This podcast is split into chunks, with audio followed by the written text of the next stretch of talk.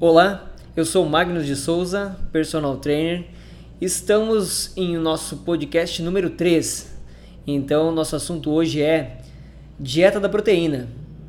Esse regime pode sim aumentar triglicerídeos e agravar problemas renais. Então, fique atento.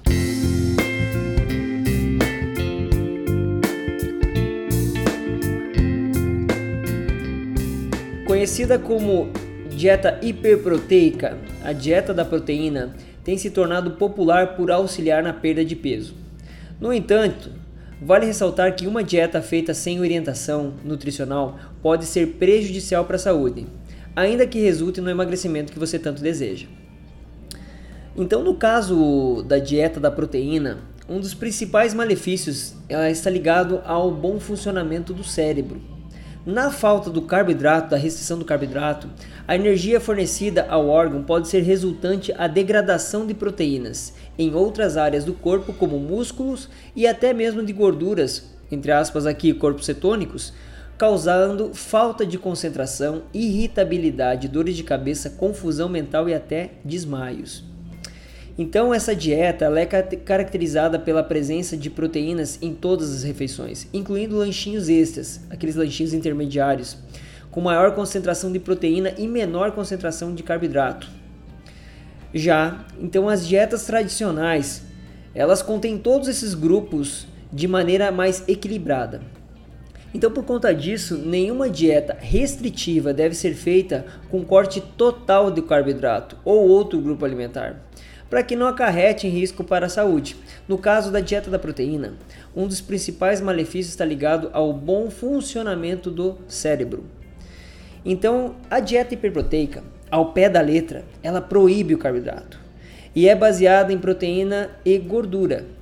E dietas com alta ingestão de gordura hiperlipídica podem gerar alguns problemas como aumento do triglicerídeos, ainda que tenham gorduras de boa qualidade. É, Para entender isso melhor, é importante saber que os triglicerídeos são gorduras que constituem a forma de armazenamento energético mais importante do organismo e precisam ser transportadas nos locais de origem, que é o fígado, sua fonte endógena, e intestino, que é sua fonte exógena, por meio do que? Das lipoproteínas. Uma dieta desbalanceada, com alto teor de proteína, gordura ou mesmo carboidrato, que forme triglicerídeos ao ser sintetizado no fígado, ela vai aumentar os níveis de triglicerídeos no sangue, favorecendo o aparecimento de doenças coronarianas e aterosclerose. Outra situação que afeta os níveis dos triglicerídeos são a obesidade, estresse agudo, ingestão de álcool e doenças como diabetes, pancreatite aguda, síndrome nefrótica, gota e uremia, dentre outras. Caso a gordura ingerida seja saturada, aquela de origem animal, a dieta pode alterar os níveis de colesterol sanguíneo, chamados LDL. Além disso, se feita por períodos prolongados, o indivíduo termina, apresenta termina né, apresentando-se cansaço físico e mental, às vezes dores de cabeça, além de um desejo por doce para suprir a carência do nível cerebral. Já que o carboidrato é a fonte de energia utilizada para o bom funcionamento do cérebro. Além disso, a dieta da proteína não é indicada para qualquer pessoa. Quem tem problema renal, por exemplo, precisa ter maior cuidado com o excesso de proteína. Como os rins eliminam o produto do metabolismo da proteína, como a ureia, a amônia, os resíduos nitrogenados, o consumo elevado pode sobrecarregar o órgão, fazendo com que a função renal seja prejudicada progressivamente. Também pode haver sobrecarga do fígado, por ser órgão responsável pela metabolização dos aminoácidos. Se houver uma quantidade alta de proteína na circulação, esse nutriente é degradado e depois armazenado na forma de gordura, contribuindo para o desenvolvimento de aterosclerose e doenças cardíacas. Além disso, uma alimentação com altas concentrações de proteínas limita a ingestão de outros nutrientes essenciais, necessários para o organismo humano suprir a quantidade energética diária, pois, na maioria das vezes, a dieta deixa de ter variedade de alimentos.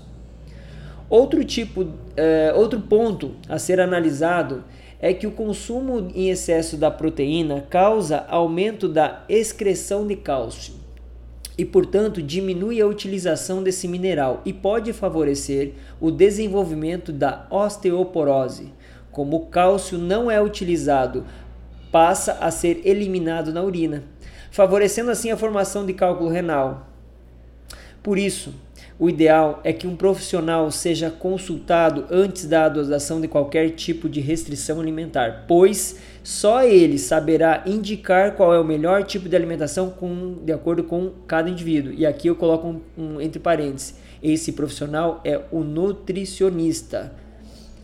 O ideal, pessoal, é dosar a quantidade de cada grupo alimentar de acordo com cada caso. Uma dieta equilibrada e monitorada pode até conter períodos hiperproteicos que intensificarão a perda de peso por solicitar um maior gasto energético durante a digestão. Porém, deve ter em sua quantidade de carboidrato ajustada para garantir um bom funcionamento cerebral e também para que não ocorra perda de peso predominantemente em músculos ao invés de gordura corporal.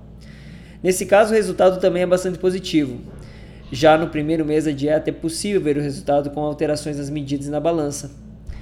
Então, pessoal, nosso podcast de hoje teve como fonte o site minhavida.com.br e achei muito interessante e precisei compartilhar com todos aqui esse podcast porque realmente eu vejo muitos indivíduos procurando a dieta da proteína da internet, baixa lá no Google, é, restringe totalmente o carboidrato e acaba fazendo apenas a dieta da proteína, tem um resultado depois vai ter aquele efeito rebote novamente.